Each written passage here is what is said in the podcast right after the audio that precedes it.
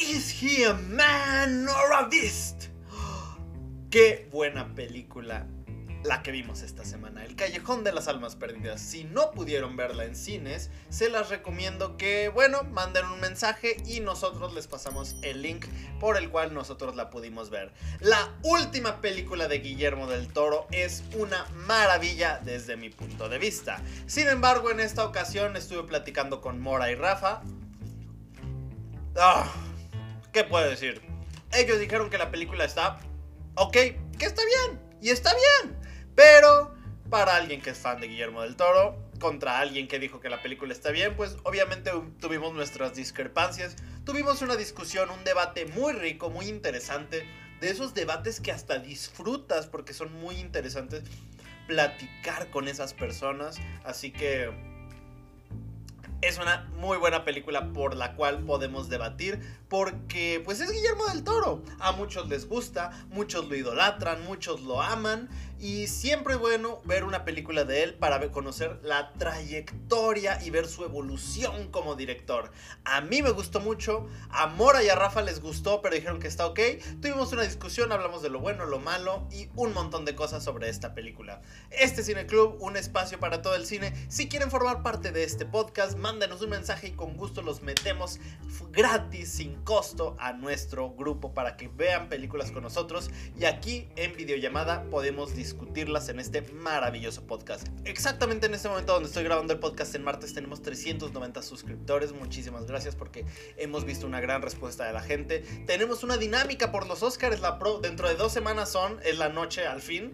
Y pues bueno, tenemos también varias cosas planeadas. Tenemos esta dinámica donde vamos a regalar muchas sorpresas, así que pues participen. Estamos viendo una gran respuesta de la gente en Spotify, en Anchor, en Google Podcast, en Apple Podcast, en aquí mismo en YouTube. Así que le tengo que agradecer enormemente a todos ustedes porque pues ya es divertido hacer este podcast con mis amigos, pero ver que a ustedes les gusta también es algo que no tiene precio. Pero bueno, los dejo con el podcast número 56, El Callejón de las Almas Perdidas. Aquí tenemos cine latinoamericano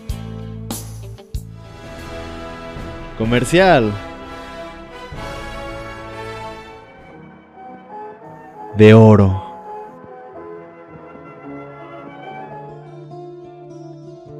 De autor. Documental. De culto. Experimental. Cine Club, un espacio para todo el cine. ¿Qué te pareció la última película de Guillermo Totoro? Ah, bien. Me gustó muy Guillermo del Toro en el sentido. Mira, creo que a Paul le gustan más otras películas. Yo creo que después del laberinto del fauno, Guillermo del Toro no va a hacer nada más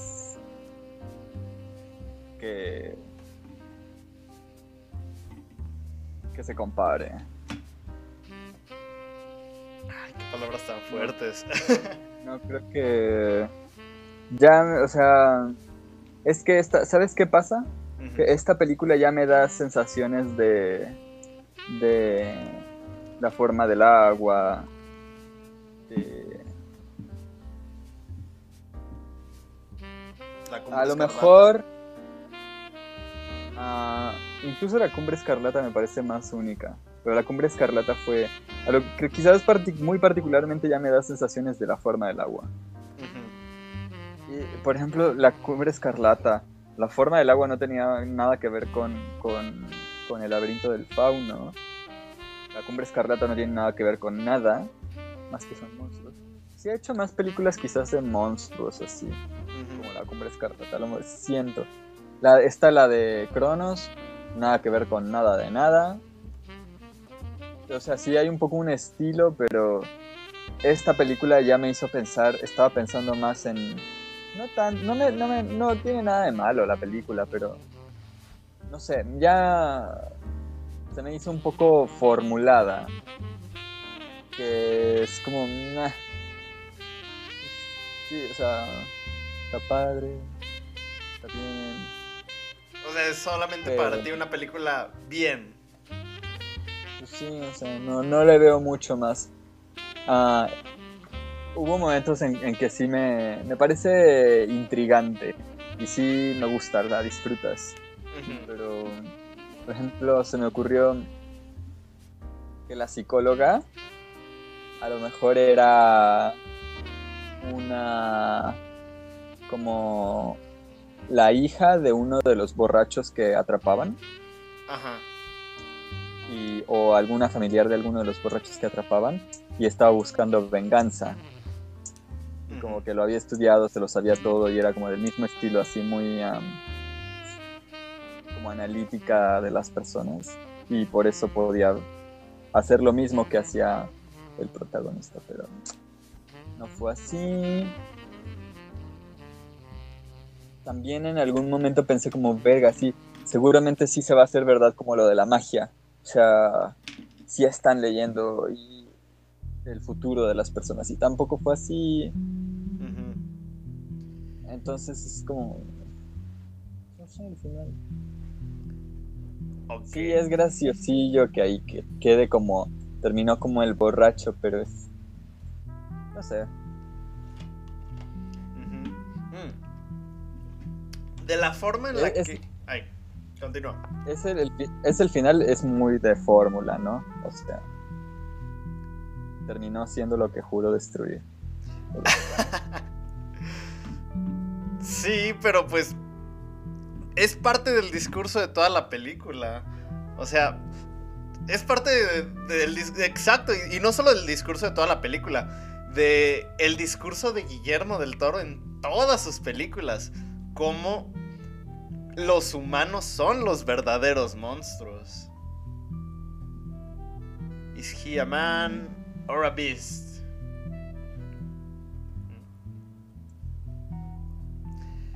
Pero...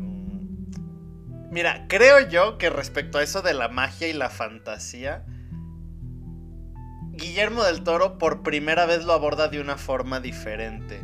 Porque aquí sigue abordando y sigue tocando este tema de la fantasía, con la diferencia de que ahora vemos los engranes, vemos los mecanismos que hacen funcionar a, esta a la fantasía. Porque vemos a, a este entorno eh, siendo, siendo creado con la clarividencia, con la magia que ellos hacen, pero nos explica cómo es que funciona. Entonces vemos como un entorno de fantasía, pero vemos justamente cómo funciona. O sea, no encuentro un mejor ejemplo. Vemos los engranes de cómo permite que la magia exista en este mundo. No es magia propiamente, pero pues sí, es un entorno de fantasía como a Guillermo del Toro le gusta usar, solamente que ahora ya es en un mundo realista. Porque pues propiamente es una película de cine negro. ¿Por qué? ¿No crees que sea una película de cine negro? ¿El cine negro no es sobre crímenes? Ajá. Bueno, no exacta, no es propiamente sobre crímenes. Depende, porque no, no es, no es propiamente sobre crímenes en su totalidad. Investiga- investigaciones. Tampoco, tampoco. Detectives privados. No necesariamente. El cine noir es básicamente un, un género, no solamente para eso, sino para hablar de... ah, generalmente los temas que se tocan siempre son como la muerte, la corrupción, el racismo, la segregación. Y yo creo que esta... decir, ¿Eh? Pero decir que el, o sea, claro, así bajo ese criterio eh, esta película entra dentro del cine noir, pero muchas muchísimas películas que no consideramos cine noir entrarían en ese criterio. en- O sea, sí, pero esta se apoya en muchas características del cine noir. Por ejemplo, tenemos al personaje que, pues primero que nada es un antihéroe que... Ah, este... Es que no sé, a mí no me gusta el término antihéroe porque creo que actualmente ese término ya se ha ido como fragmentando. Tenemos como la ciudad que... La ciudad que se vuelve como el entorno principal ¿Y qué es lo que ocurre con la ciudad en el cine noir? Es principalmente un entorno totalmente corrompido. Tenemos el personaje de la Femme Fatal, y era lo que yo te iba a decir. Yo creo que el personaje de Kate Blanchett sí busca venganza, pero me gusta que lo dejen así como medio al aire. O sea, busca venganza. Ajá, ¿que busca venganza? O sea, sí se. O sea, para mí O sea, creo que ¿de queda muy. busca im- venganza? Para mí queda muy implícito De de que que, la busca exhibiera, venganza. ¿no?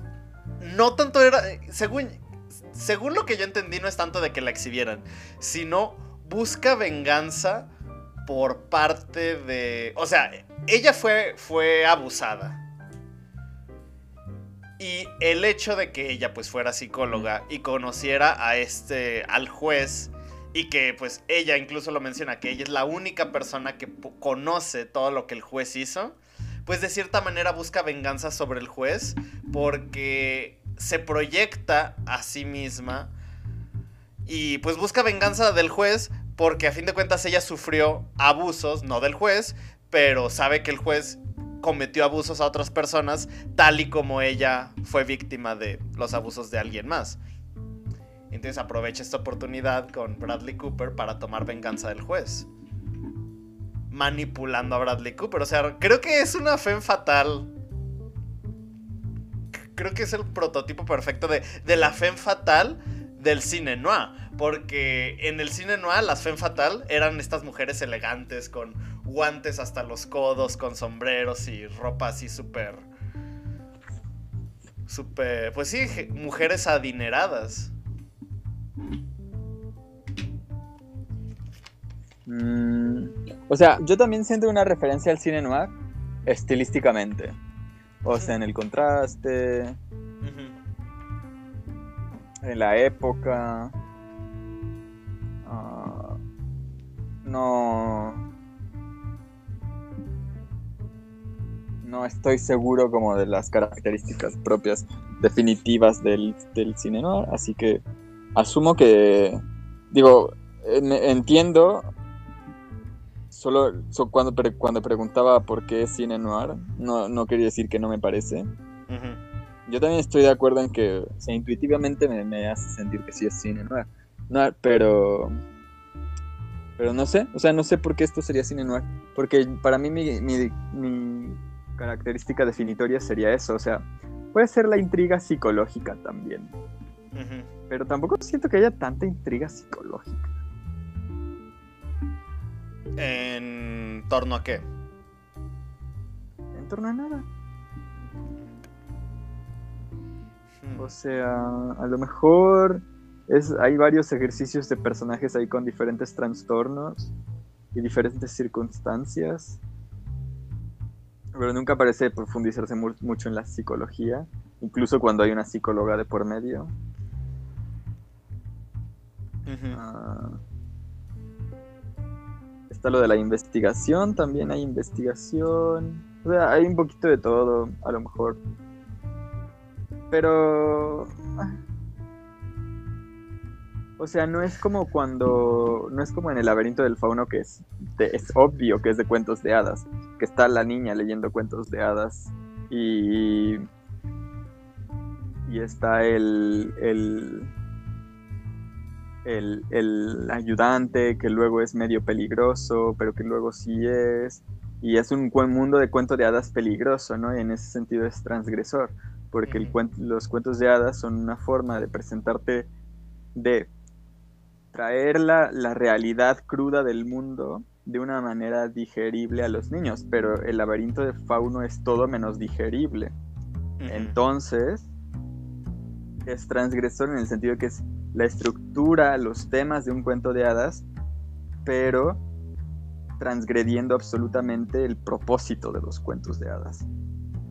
Ah, aquí no lo veo tan claro, veo el estilo, a lo mejor simplemente es que no, no estoy tan enterado con, o tan empapado de, de, cine noir, tampoco ubico muy bien la referencia literaria, creo que viene de la literatura medio, es un poco de literatura pulp, ¿no? Como popular, juvenil. ah, no estoy seguro. Porque también pienso en Sherlock Holmes, pero Sherlock Holmes no, no creo que sea una referencia del cine noir. El punto es este que no, no, no, no, o no entiendo la referencia, o eh, quedó a medias, o no se trata de transgredir nada, ni es muy metadiscursiva, o alguna otra explicación que no estoy entendiendo, pero siento que algo, algo me falta. Está buena de ver, pero que nada más está buena de ver la película. Ay, Guillermo del Todo se va a poner triste cuando escuche esto. Porque dijiste que su película está ok y porque la comparas con el laberinto. ¿No le gusta que comparen sus películas con el laberinto? No sé, no, no sé.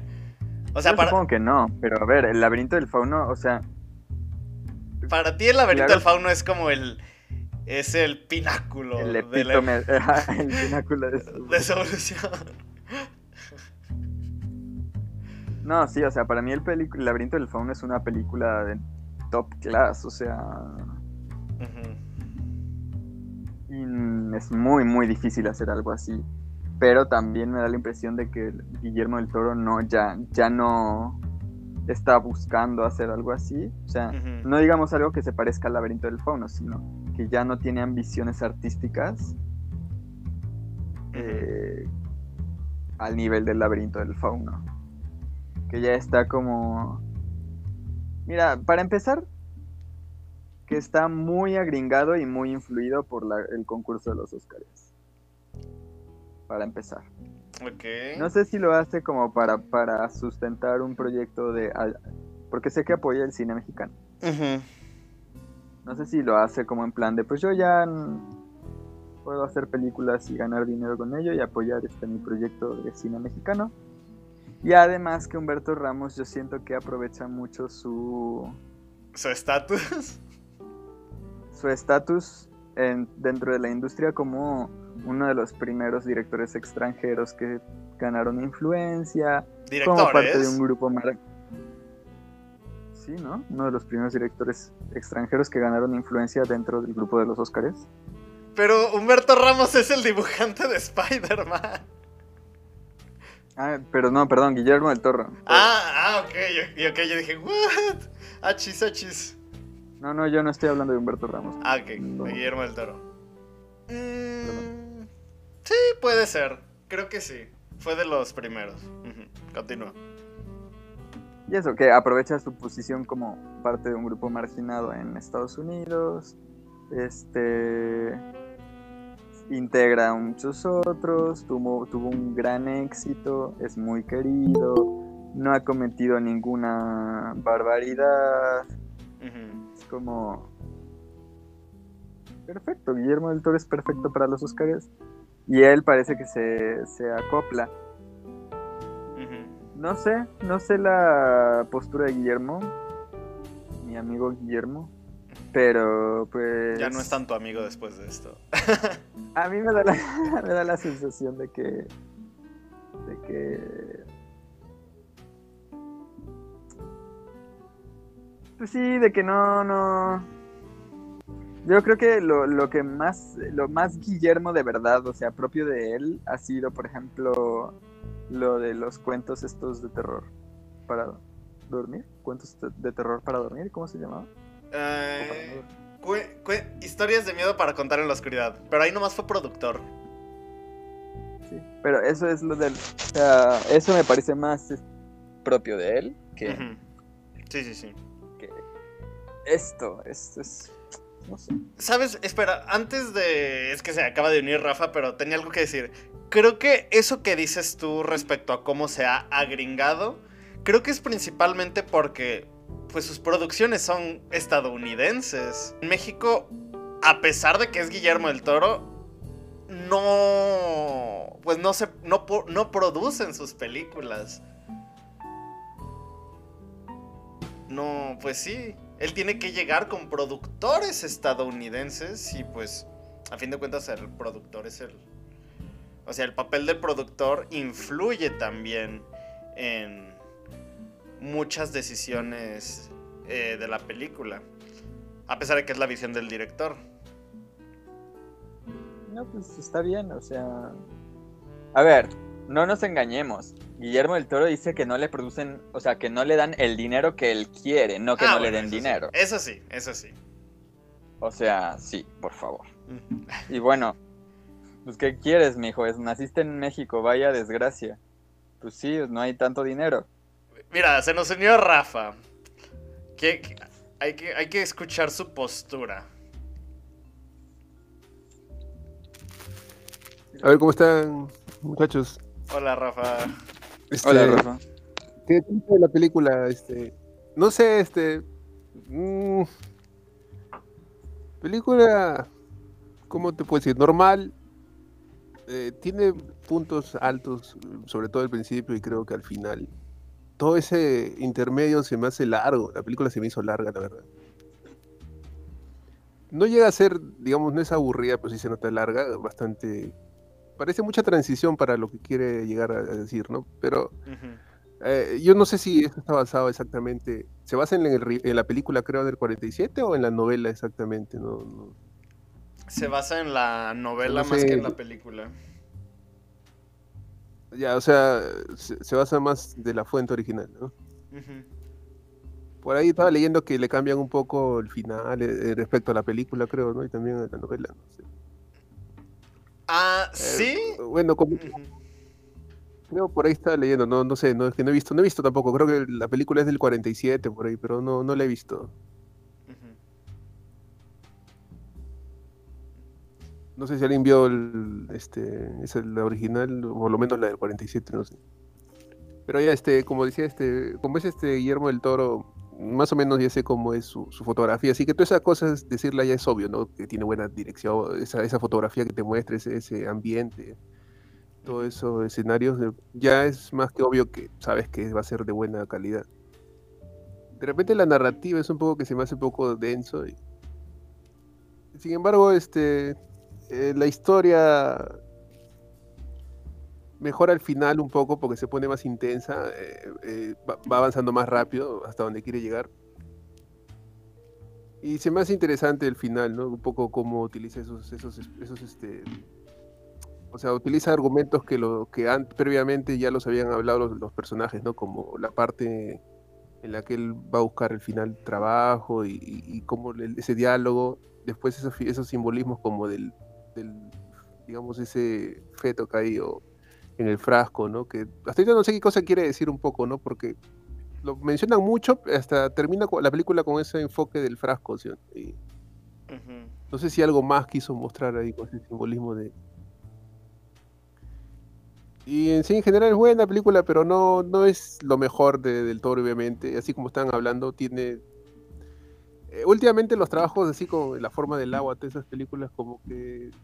No, no hay, no hay novedad en, esas películas de Guillermo del Toro. O sea, son buenas, pero como que cumplen. O sea, como que no hay riesgo. Parece que no está arriesgando en nada. Parece que está haciendo lo, lo- está haciendo películas más o menos que son buenas, buenas, pero como que no, no sobresalen sobre el resto de las que hizo, ¿no? Como que no sé si decir que este es el nuevo del Toro o siempre ha sido así, pero digamos que no me sorprende. Son, o sea, cuando voy a ver una película de Guillermo del Toro ya sé que va a ser buena, pero parece que no va a ser nada novedoso.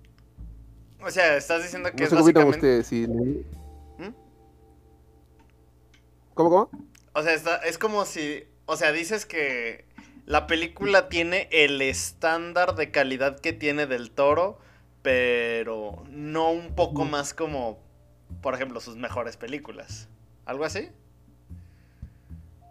Sí, más o menos, como que no, pero sobre todo estoy hablando de estos últimos años, ¿no? O sea, justo cuando mencionó eso de los cortos, este, creo que Mora mencionó un poco eso de esa película que son varias historias, creo, ¿no? Sí, sí, sí. Que sí, creo que, él, no sé, pero más o menos, este, como que es algo distinto, ¿no? A pesar de que, no sé, algo novedoso, pero no- creo que él no la dirige, ¿no? Creo que solamente La produce. productor, creo que es es algo distinto, digamos, ¿no? Pero digamos que las películas, digamos, del toro ahorita último, no sé, no sé, utilizando el término gringadas, no, no sé la verdad si puede ser eso, pero yo diría que es muy similar esto.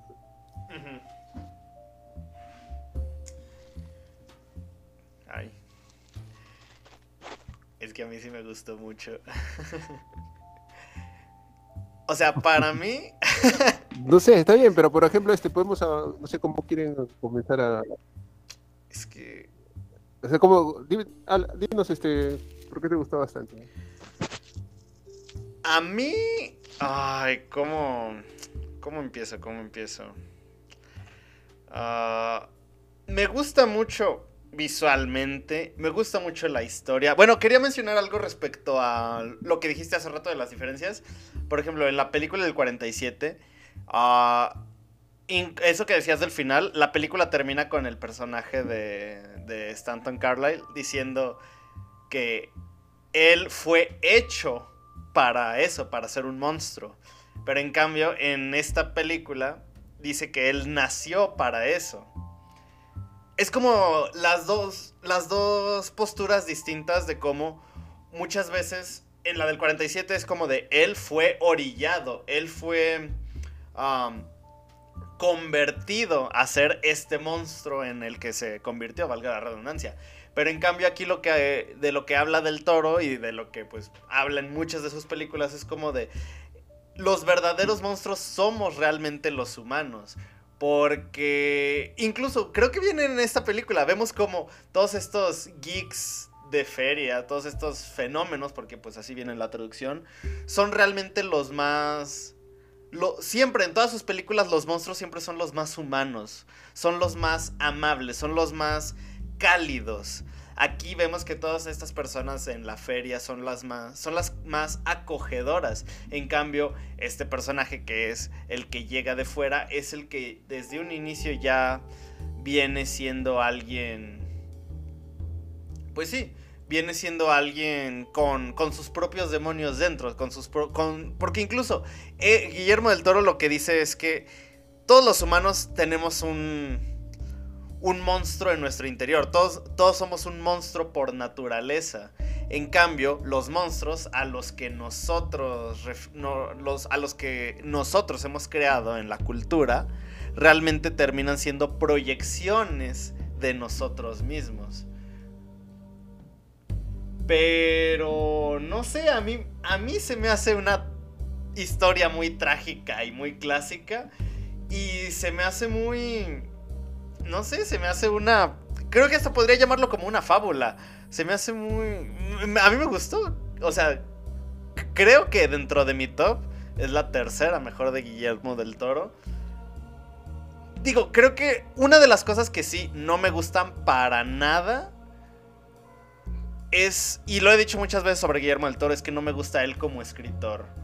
Porque, por ejemplo, aquí lo que en esta película y desde la primera vez que la vi, cuando van a tirar a el, al geek con el doctor, que de repente van caminando y luego dicen como, ah, ya te enteraste de que hay un tipo que quiere invadir Polonia. Es como, ese diálogo está medio, medio forzado. Sí. Pero otra cosa que no me gusta de Guillermo del Toro es la forma en la que escribe generalmente a sus villanos, porque yo siento que él los hace malos por el hecho de ser malos. Es como de, ah, él es malo simplemente porque es malo y punto.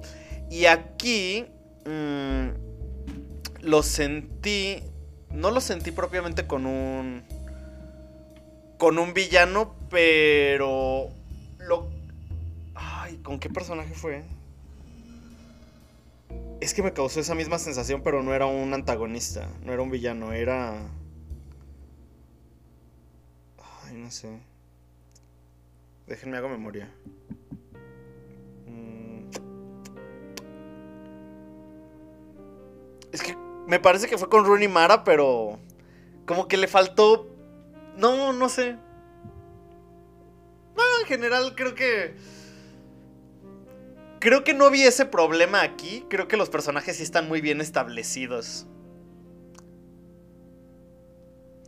Pero, bueno. ¿Qué iba- ¿Ibas a decir algo, Mora? Mm, dos cosas.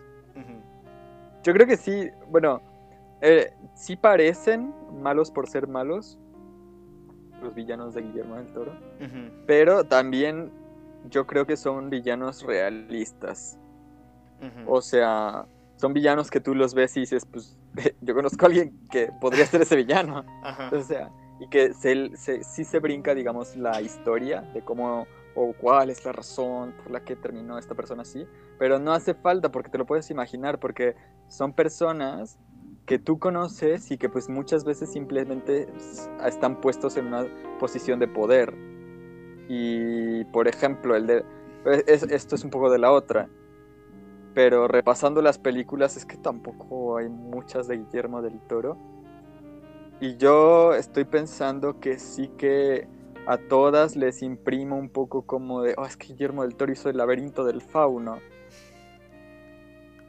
Pero a ver, tú que dices que es como tu tercera película del... Es que me quedé pensando que dijiste, es mi tercera película favorita de Guillermo del Toro y pues yo me quedé como, pues, ¿cuáles? ¿Cuáles? ¿Cuántas hay? ¿Cuántas hay, no? ¿Cuáles son? Tiene No sé, pero yo creo que la primera, la primera debe ser sí o sí Blade 2, ¿sí o no? Si no, no, no, no tiene sentido. Bueno, las de Blade no las he visto completas, las he visto nada más a cachos. Pero yo justo pondría- estaba pensando eso. Estaba pensando eso que dices, este, Carlos, este, sobre cuáles son las películas. Lo que pasa es que, verdad, hay muchas que él escribe y no la dirige, ¿no? Como creo que esa de las historias en la oscuridad él las escribe y no dirige. Pero sí tiene muchas que ha dirigido. Sí tiene, mu- sí tiene- No, sí tiene varias, No. pero me refiero a que en la, en la mente tú dices Guillermo del Toro y, por ejemplo, tú dices sus películas y yo, yo las combino, o sea, tengo en la mente varias que ni siquiera he dirigido. Ah, no, yo, yo ahí cuento solo las que él ha dirigido. Es que yo Claro, no sé. creo la bruja, eh, la bruja, ¿cómo se llama? Del, la cumbre escarlata, perdón. Ajá. Creo que ese sí la dirige, ¿sí o no? sí. A ver, aquí las, a ver, aquí las tengo. Él ha dirigido, estoy seguro, El laberinto del fauno, Ajá. La forma del agua, El callejón de las almas. La cumbre escarlata, Hellboy, Titanes del Pacífico. Hellboy esas las ha 2, dirigido. Ajá. Hellboy 2 también. Blade 2. Eh. Creo que conozco Espíritus Oscuros, está Blade 2. Creo que conozco, no sé si Espíritus Oscuros, pero Historias de Miedo para contar. Bueno, no, esta no, esta no. El Espinazo del Diablo, sí. Ajá. Ajá. Cr- Cronos. El Espinazo del Diablo, Cronos, El Versión de Orfanato. El orfanato, orfanato nomás sí la es de él, produjo. ¿no? la produjo. Ahí Sí, eh, tienes razón. tu corazón. El orfanato, Mama, el orfanato, esa nos el gustó. orfanato, Eh, pónsela como Mama es producida también. No, pues. Entonces, ¿qué queda? O sea, a lo que voy es. Mi top punto. 3 de películas creo, de, ¿no? de Guillermo del Toro. Ajá, o sea, mi top 3 es El laberinto del fauno. Yo creo que Cronos y La cumbre escarlata. Hellboy, O ¿no? La forma del agua. Hellboy, no, no me gusta tanto. Lo que pasa es que yo, yo cuando no sé si la han vuelto a ver Hellboy después de años y en verdad ya no, no, no gusta como, por lo menos a mí cuando la he vuelto a ver no me gusta como me gustó al principio. A mí jamás me ha gustado tanto Hellboy. Ay, a mí sí. O sea, de hecho, yo creo que me gusta más ahora que antes. ¿Sí? No, diría que Blade 2 me gusta, Blade de repente, no la 2, pero las que he visto, por ejemplo, la 1 pero no me ha gustado, que no es él, ¿no? Él dirige la 2 nomás. Es que para mí Hellboy queda a medio camino entre Underworld y Spider-Man. Lo cual es un medio camino muy Mm. extraño si lo piensas. Sí, sí, sí. Puede ser. Uy, eh, hay un montón de esas películas, porque todo ese, ese mundo, digamos, pre Era muy- era muy cool. Por eso ahora me gusta más. era-. Claro, era, además era como que no había roche en que se pusieran, digamos, Ajá. o sea, los personajes salieran link- como más, ponían a, de más o trajes. Ujú. Ponían de soundtrack Linkin Park y Evanescence y... Ah, sé, Claro, ha hecho correr en Play, en la música que Sí. ahí. Pero es eso, o sea... Pero sí, Y todas las, las películas de Guillermo del Toro, para mí todas, es como, oh, es que Guillermo del Toro dirigió El laberinto del fauno.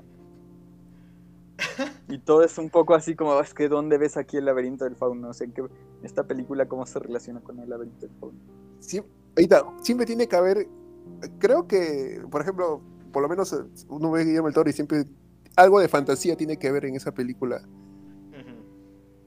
O sea, tú ya vas predispuesto a que vas a ver, ah, Guillermo del Toro, seguramente algo de fantasía vamos a tener. Ya, ya parece hasta un ensayo, ¿no? Por la película misma, así no tenga que ver. Por ejemplo, esta película me parece que se puede decir, este es lo más de los últimos o de lo más visto que Guillermo del Toro, donde más aterrizado ha estado, creo, los personajes, de repente sin tanta fantasía. Incluso todo ese supuesto mentalismo te lo explican como, ¿no? Cómo hacen el engaño, todo, como para que digas todo esto es más real todavía.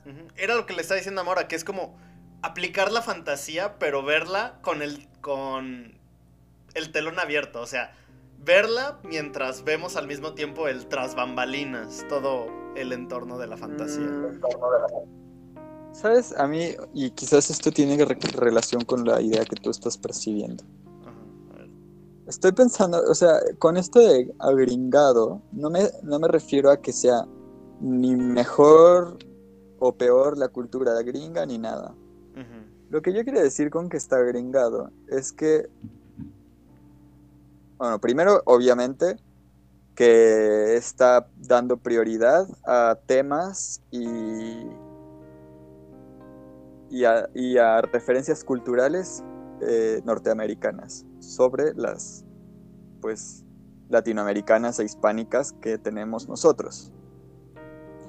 Ah, eso no, no, por sí no está mal, en sí mismo no está mal.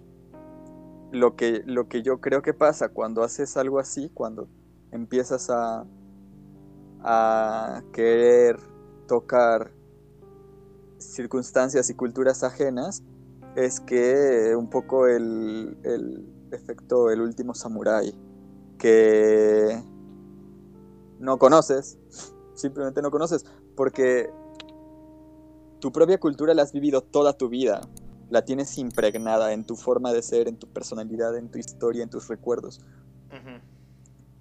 Pero otra cultura tienes que empezar desde cero.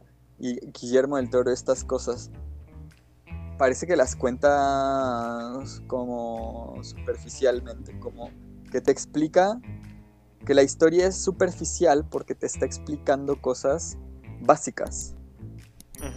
Mientras que en el laberinto del fauno, en Cronos y en esta otra que es, es la que no he visto, la de mm, los fantasmas también, lo que hace y que, que también es muy aclamada, el espinazo del diablo, este, lo que hace es referir situaciones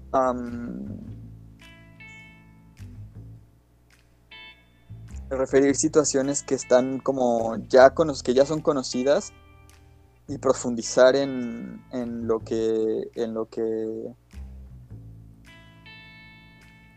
eh, profundizar profundizar en eso en la cultura o sea ir, ir muy profundo ir muy a la yugular no o sea no es no es en la en la en la en, en el laberinto del fauno por ejemplo. No es ah, "Ah, es que están peleando la guerra civil los españoles y eso fue porque querían, eh, o sea, no te está explicando la historia de la guerra civil, simplemente sabes que hay guerra civil, Y ya. que son familias que se están peleando, media familia contra otra media familia, y este, y, y pues que está bien feo, ¿no? Y además, no, o sea, no sé si ustedes ubicarán la referencia, pero cuando yo encontré la referencia, que la encontré después de la película, es un libro rarísimo. ah, pero precioso, que se llama Alfanjuer. Y es la, o sea, por ejemplo, en Alfanjuer sale directamente la escena del sapo en el árbol. Que se mete la Alfanjuer. niña. Ajá. ¿Cómo se escribe? Creo que es el, Alfanjuer con J. ¿F también? Este, sí. Eh, Alfanjuer. ¿Era Alfanjuer o Alfanjuar?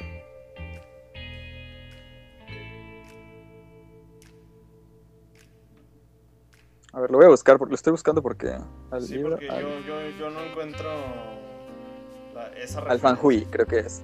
Sí, es Alfanjuy. Sí. Y este, es, precioso y es súper, o sea, es casi que el libro del laberinto del fauno. Bueno, no. Es fantástico y es mucho más alegre el libro. Pero es muy bonito y tiene muchas de las escenas así, como la de, yo recuerdo la del árbol. Pero a mí me gusta mucho más la escena del libro, porque en el libro es como lleno de colores, todo precioso. Y, ahí, y también creo que también es que hay una reina, no me acuerdo, una reina. No sé, pero era muy fantástico. Ah, y son referencias pues mucho más sofisticadas. Acá te está explicando pues lo del mentalismo, lo de la psicología. Es como, ah, no sé. Desde mi punto de vista creo que es necesario explicarlo. En Sí, esta pero película. porque para, porque para ti es desconocido. No, no creo que Para es- mí también, o sea, para No. mí también es un poco ajeno. No creo que sea porque es desconocido, sino porque el hecho de que te expliquen esto, lo que hace es aportar al, a lo que quiere decir, de cómo todo esto, a fin de cuentas, es un engaño. Na- no existe... Y esto también es algo muy propio del cine noir, de cómo no existe algo divino que no existe algo divino que, eh, que rija las cosas, no existe un poder que tenga alguien sobre alguien más. No, es simplemente un engaño. Y por eso te lo explican, porque a fin de cuentas es, es una habilidad que adquirió alguien con base de práctica, con base de enseñanza, pero eso mismo es lo que lo va, lo que lo va, lo que lo fue, ay, ¿cómo se dice cuando? Lo que lo fue deteriorando. Algo que de por sí ya estaba podrido, porque pues él ya estaba podrido desde el inicio de la película, ya era, ya era como alguien, ¿cómo decirlo?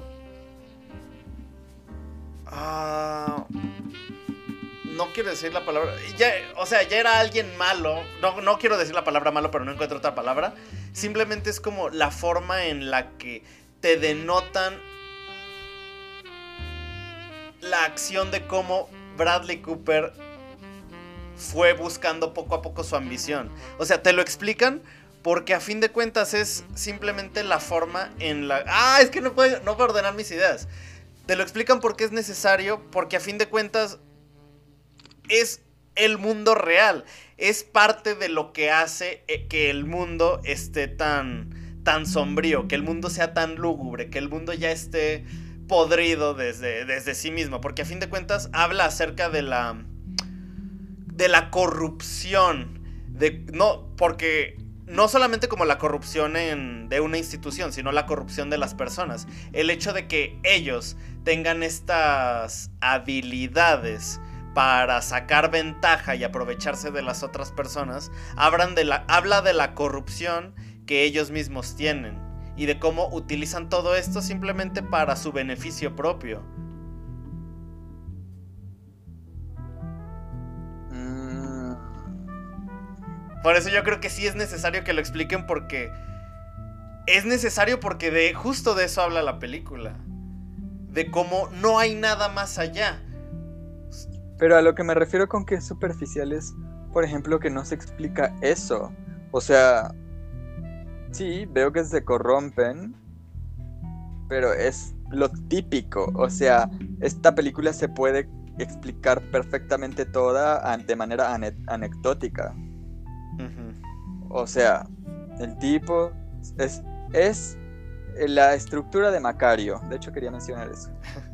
Es Macario y ya. Pero es que, es- o sea, ni siquiera es Macario, porque es nada más el esqueleto de Macario. O sea, la, la, el arco es literalmente nada más el arco del tipo que tiene un talento, se hace rico con él y luego por su propia ambición cae en desgracia. Nada más. O sea, no siento que haya nada más en esta película, que todo es muy superficial. Que por ejemplo no se profundiza en cómo... ah, ah, ah, que no se profundiza en cómo él rompe, o sea, corrompe su relación con, con am, la otra chica, con la, con, con la del, con la, inter- la inter- la- el personaje interpretado por Rooney Mara. Ajá. Sí, sí, sí. Ah, de pronto, en realidad, nada, lo único que ves es que ya están en las grandes ligas pero, y les va muy bien, pero por alguna razón él la maltrata. Luego tampoco profundiza en la, cómo se establece la relación con, con la psicóloga. Asumes que es porque se ven como iguales, pero pero no pasa mucho entre que se conocen. O sea, no pasa realmente nada entre que se conocen y ella empieza a darle información.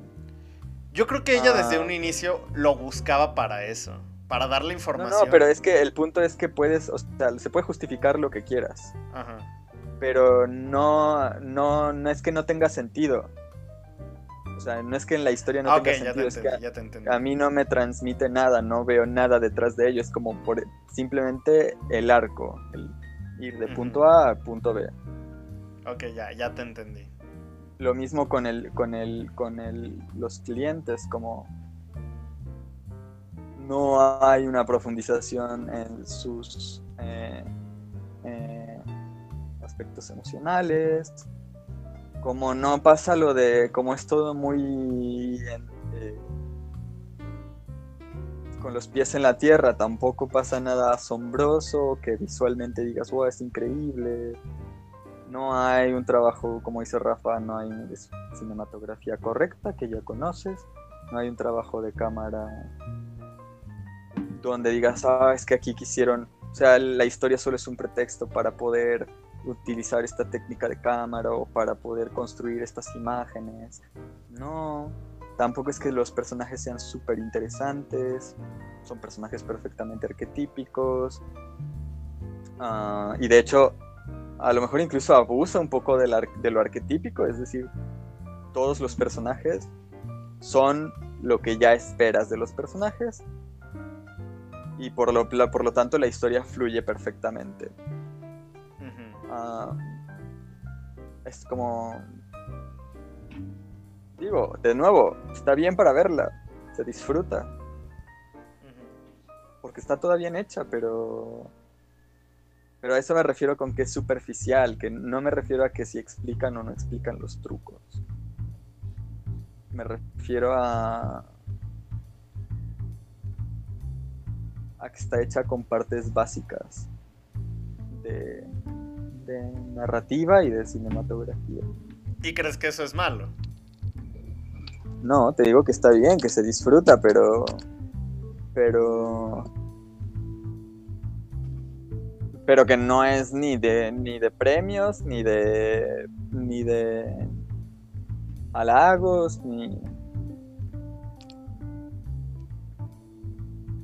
nada. O sea, es el mínimo estudio que se tendría que hacer para producir cualquier este cualquier película de este tipo, o sea, estudiar cuáles son los arquetipos, las referencias a qué vamos a hacer, este, cómo funcionan las luces, el cine noir, por ejemplo, alto contraste, cómo vamos a poner las cámaras, cómo vamos a bloquear a los actores. Entonces, es lo, lo- lo mínimo, o sea, que, que sea mejor que Marvel o que sea mejor que Transformers, pues para mí no, no, no, no, no significa nada. Es como. O sea, lo de Marvel y lo de Transformers pasa no porque, no porque sean muy buenos, sino porque es muy fácil hacer películas. Ujú. Digo, en comparación con otros tiempos, ¿no? No digo que sea algo así de ahorita me hago una película, pero. Que no se necesita. O sea, si tienes el dinero, pues no, no se necesita mucho más. Entonces, pues, pues eso, nada más. O sea, nada más digo que es pues, pues básica, película básica. Está bien, está divertida, está ingeniosa, está bonita.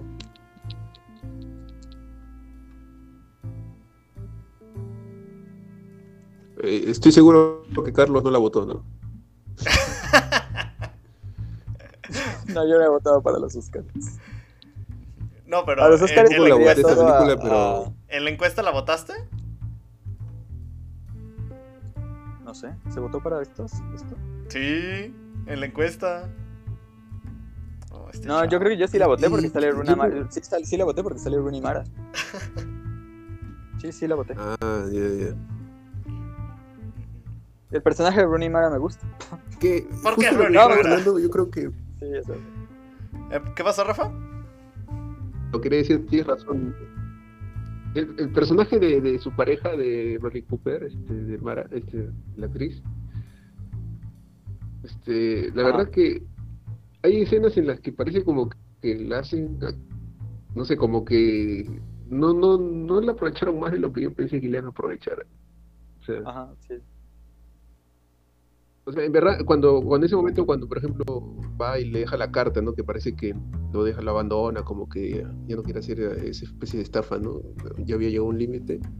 Y después regresan otra vez y la convence, y después todo ese tramo, dije, y volvieron a lo mismo, como que se me hizo 15 minutos, creo que no sé cuánto demora ese, escena- toda esa escena, para que no pase nada prácticamente, ni siquiera ella tiene un cambio, nada. ¿no? Y dije, yo pensé que el personaje de ella iba a ser un poco más, más importante para él, ¿no? O sea, al final, en verdad, nunca, nunca tuvo- hacia ella nunca hubo un cambio, ¿no? O sea, nunca notó, en verdad, si estaba a su lado o no estaba, no, no le... O sea, no digo que, que el personaje, en verdad, este, yo pensé que iba a tener más protagonismo, por lo menos hacer algo más en el personaje de Bradley Cooper, que al final no, no, no se desarrolla en nada y se hizo un poco irrelevante, ¿no? Por ejemplo, Colec tiene bastante este, importancia en el desarrollo desde el principio, ¿no? Toda la parte del circo, ¿no? Ujú. Y este se pierde un poco. Yo creo que en verdad eh, se pierde la película para mí cuando cambias el escenario, de lo que era el circo, todo, y pasas a otro ambiente donde están ellos ya supuestamente ya en otro nivel. Se me hace ya. Pero un poco esa cosa de lo que era el escenario, ¿no? Se me hace un poco ya como que. eh, más este. Más normal, menos, menos este en lo visual más de lo mismo. Yo quería un poco más de la parte, pensé que iba a ser un poco más de lo que estaba en el circo, por lo menos visualmente era más entretenido, ¿no? Ver a todos, estaban ahí todos los personajes, todo, con sus actos, Sí. todos. Y, después cuando vemos un poco que hacia dónde va la trama, eh, de que después que tienen que estafar, dije, es una película de esta, en verdad que nos quiere mostrar cómo hacen o sea, los criminales que estafan hasta que llegan a un límite, lo descubren y después terminan cayendo y, mm, dije, este, eh, sí la historia de repente no, no hay que ser, o sea, no que ser tan crítico con la historia porque supongo que es una historia bien antigua, entonces de repente ahora ya no parece novedoso, ¿no? Porque encima ya es un remake, o sea, atacar que la historia no es novedosa de repente también es un poco este, muy fácil porque ya tiene bastante tiempo, pero pensé que si era algo de ahora, un toque distinto, de repente me habían, me habían puesto, ¿no? Pero a- algo positivo ya para que no sea malo este todo para... El final me parece muy bueno, el final sí me parece bueno, la, la actuación de Bradley Cooper, cómo te cambia el escenario. O, o dicho, cómo te cambia la, la percepción cuando, cuando lo ves todo eso esperado y al final parece medio ya está mal ya de la cabeza y le dicen, este, ¿cómo se llama? Cuando se ríe así como loco, ¿no? Cuando le dice este, que le consiguió el trabajo, y le dijo, sí, yo nací para esto, le dice, o sea, como diciendo que yo nací para hacer una, una basura, una mierda, ¿no? Sí. Un poco lo que dice Alan, ¿no? Que un poco demuestra el personaje que es, que se admite como que siempre ha sido basura. Ya, y todo eso, eso sí me parece bueno, me- pero más allá de la película en general es buena, buena, buena, pero sí, este... Me voy a acordar de la película por partecitas de repente, pero de es olvidable, ¿ah? o sea, gran parte, o sea, no es que te quede mucho de la película, salvo por escenas, escenas. Ni siquiera la música tampoco te puedo decir que me... Tampoco ni, ni la música, nada. Lo de Bradley Cooper, como dice Rafa, yo también lo quería resaltar. Ese final, esa toma final es impresionante. Es- Eso sí que... Es que... Yo creo que ahí sí lo dejó todo. o sea, me parece impresionante la actuación que hizo.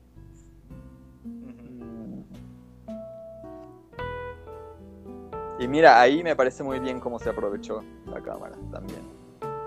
O sea. No, que no quiero, o sea, parece que detesté la película, pero Sí yo me la pasé parece. muy bien viéndola, o sea. No, No, lo que pasa es que bien. lo, lo que pasa es que le, tiene muchos esta película, o sea, hablamos de yo más allá de que esté en las votadas y todas las nominaciones, este, yo le- ya le habían recomendado, yo lo había leído, todo, que por ahí también recomendado que también era buena, buena, y Guillermo del Toro dije ya. Pero también tenía un poco de, ya de la forma, de, desde la forma del agua, un poco como que ya voy un poco con cierto, ya precavido, ¿no? Sé que no va a ser extraordinaria, pero dije, mejor que la forma del agua debe ser. Y Sí.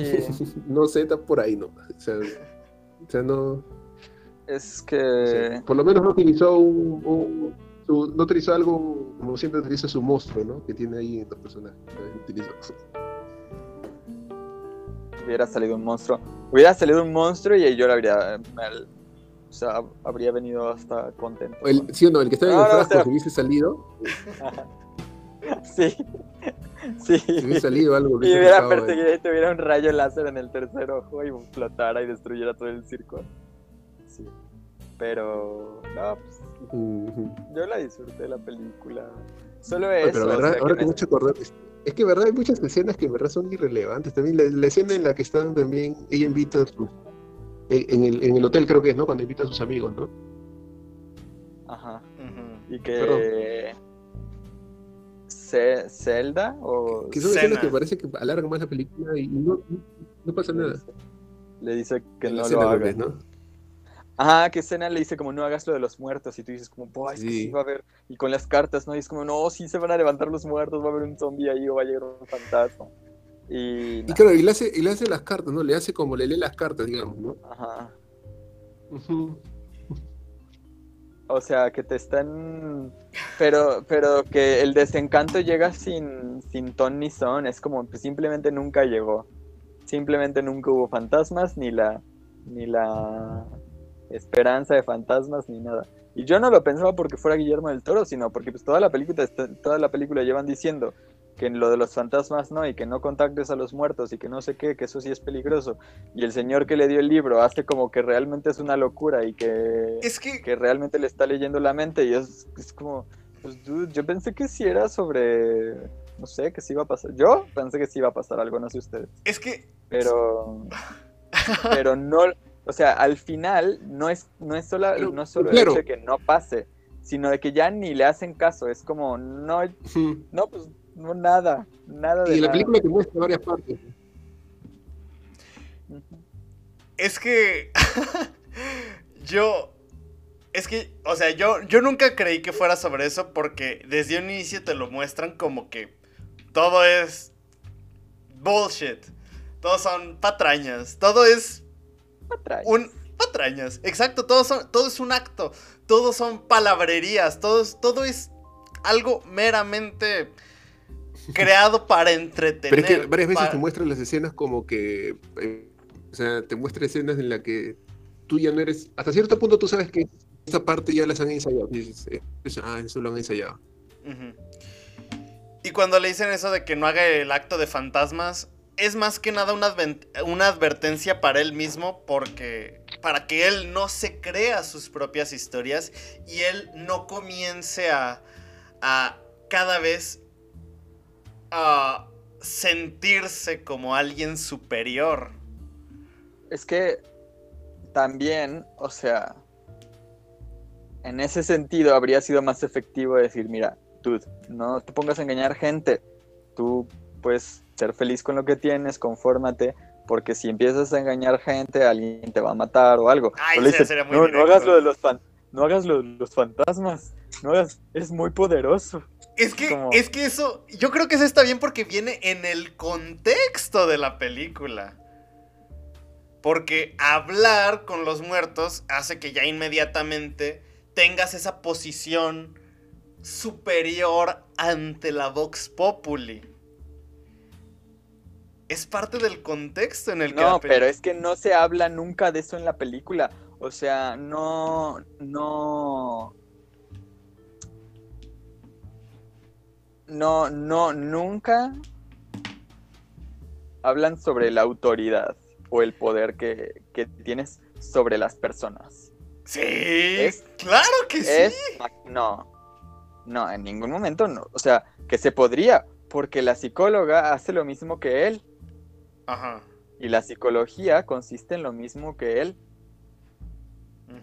Pero no, en ningún momento se habla de, de cómo la autoridad, las, el contexto y el discurso tienen poder. No, yo no diría que es tanto autoridad, sino. ah. Es que el poder no viene implícito con la autoridad en el contexto de la película. Poder me refiero a. en un plano superior. No tanto autoritario, sino. ejercer. ejercer poder sobre los demás. Porque cuando vemos a Sina hablar con, con la chica, con la señora que estaba entre la multitud, ya inmediatamente tenemos este. Tenemos, o sea, vemos, incluso visualmente vemos a Sina por encima de, la, de, de los demás. Ah, pero... Mm, Bueno, sí, porque luego hablan... Pero a lo que me refiero es a que, bueno, no sé, a mí me da la sensación de que todo el tiempo, bueno, supongo que son dos lecturas que hicimos distintas. Porque es verdad, o sea, sí, eh, también Sina habla como, nada más le quise dar un poco de esperanza, está bien, no hay nada malo de ello, pero hay que tener cuidado porque no está bien. O sea, sí se lo debaten un poco. Pero es muy superficial, o sea, es como, es como darle esperanza, decirle mentiras a la gente para darle esperanza o no. Es todo el, el meollo. Y tiene consecuencias extraordinarias, o sea, es- parecen demasiado.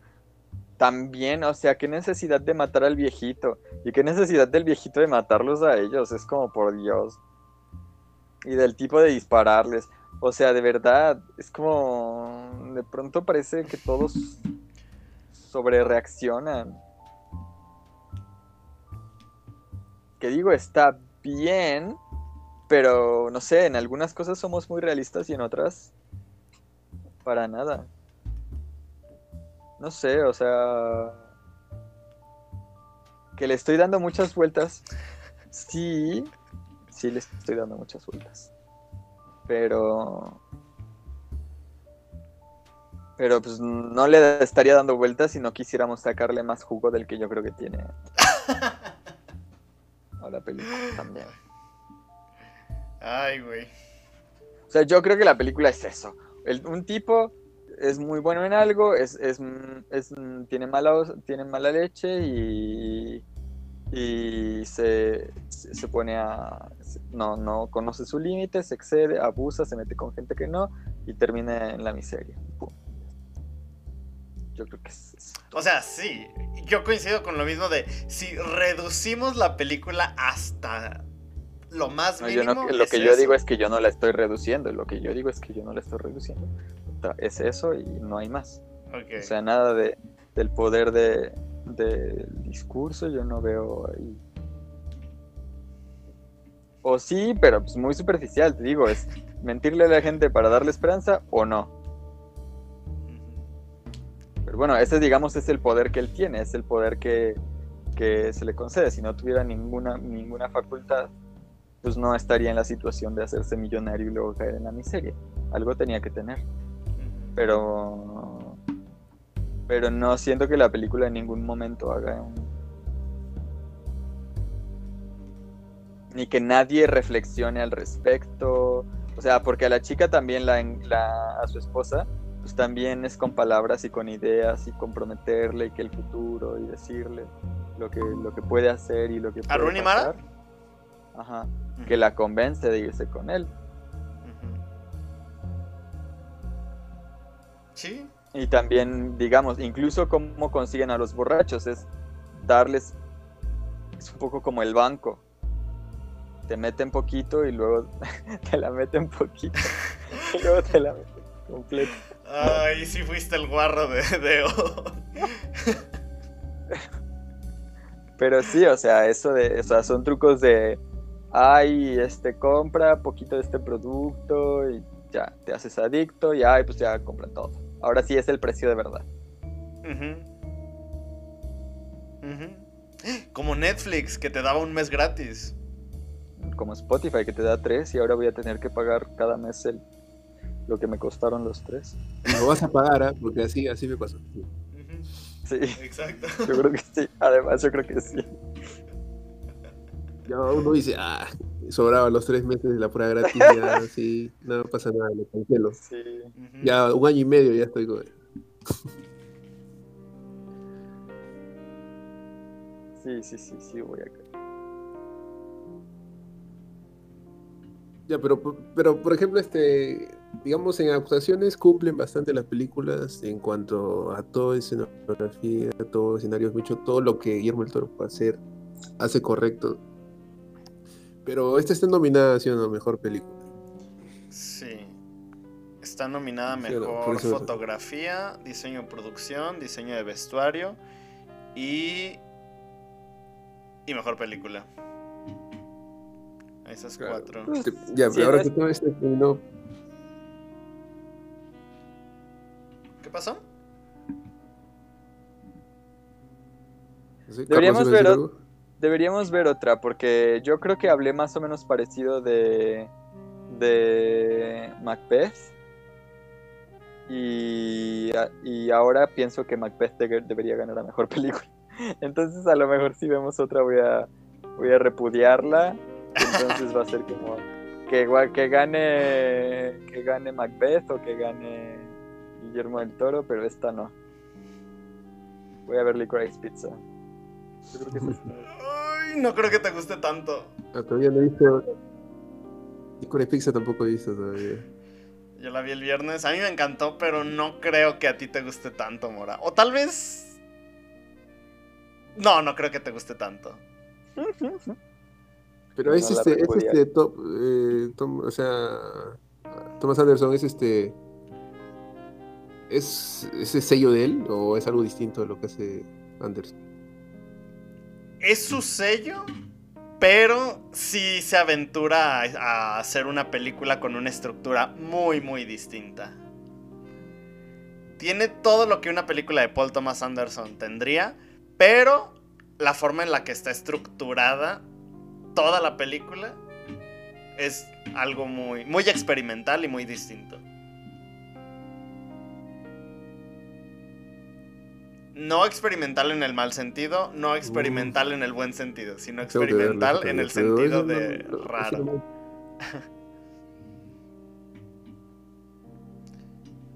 Mira, la película que sigue para la próxima semana es una película. Está nominada a mejor película extranjera. ¡Ay! Es la de The Worst Person in the World. Es una Uy, película esa- de. Qué bueno para que me pases el. Es Noruega. Sí, se la subo mañana. Es una película noruega. Bien. Sí, sí, sí, sí, sí. Y bueno, ya para terminar, porque ya me llegó la notificación de que esto se acaba en 10 minutos. A ver, empecemos por Rafa. ¿Cuántos Rafa Points le das al Callejón de las Almas Perdidas? ¿De cuánto? ¿Del 1 al 10? Sí, del 1 al 10. Del 1 al 20. Del 1 o del 1 al Guillermo del Toro que uno quiere. Del 1 al 10. Ya, es de 7. 7. Estoy siendo bien generosa porque 6.5 iba a redondear, pero así como. Vaya. Aunque se utilizara, este, digamos, análisis numérico, debería redondearlo para abajo, debería ser 6, ¿eh? pero ya.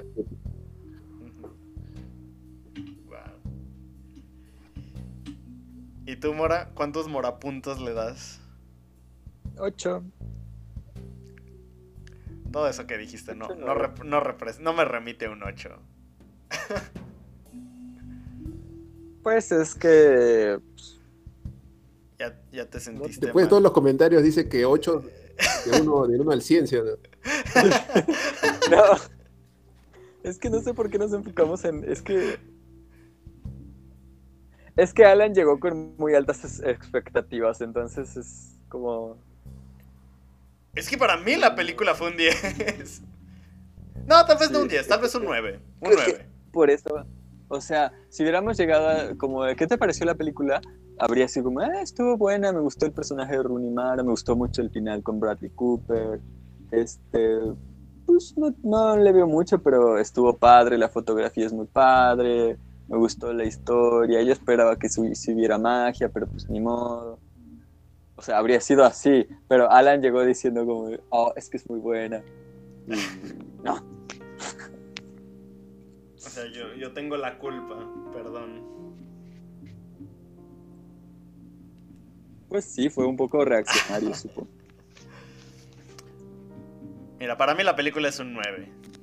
Yo la disfruté mucho. A mí se me hace. En términos de producción, la mejor de la. Eh, sí. A mí me gustó Rooney Mara, Bradley Cooper y Willem Dafoe. Que ese hombre no decepciona jamás. En general, creo que todos. Pero sí, para mí es un 9.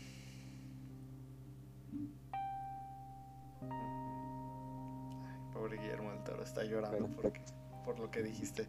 Pero bueno, entonces la próxima semana toca hablar de The Worst Person in the World, la película noruega. ¿Algo que quieran decir para terminar? O sea, la, la- la- ¿Manda? la- sí, la próxima semana toca la, ¿cómo se llama la película? La peor persona del mundo, creo, ¿no? Ajá, esa mera. Y Las- hoy día vimos la peor película de Guillermo del Toro del mundo, ¿no? No, no, perdón. Hay que cerrar con esto, hay que cerrar con esto. Con esto se termina. Aquí tenemos cine. Latinoamericano. Comercial. De oro.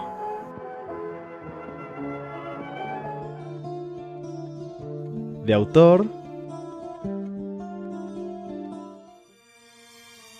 Documental. De culto. Experimental. Cineclub, un espacio para todo el cine.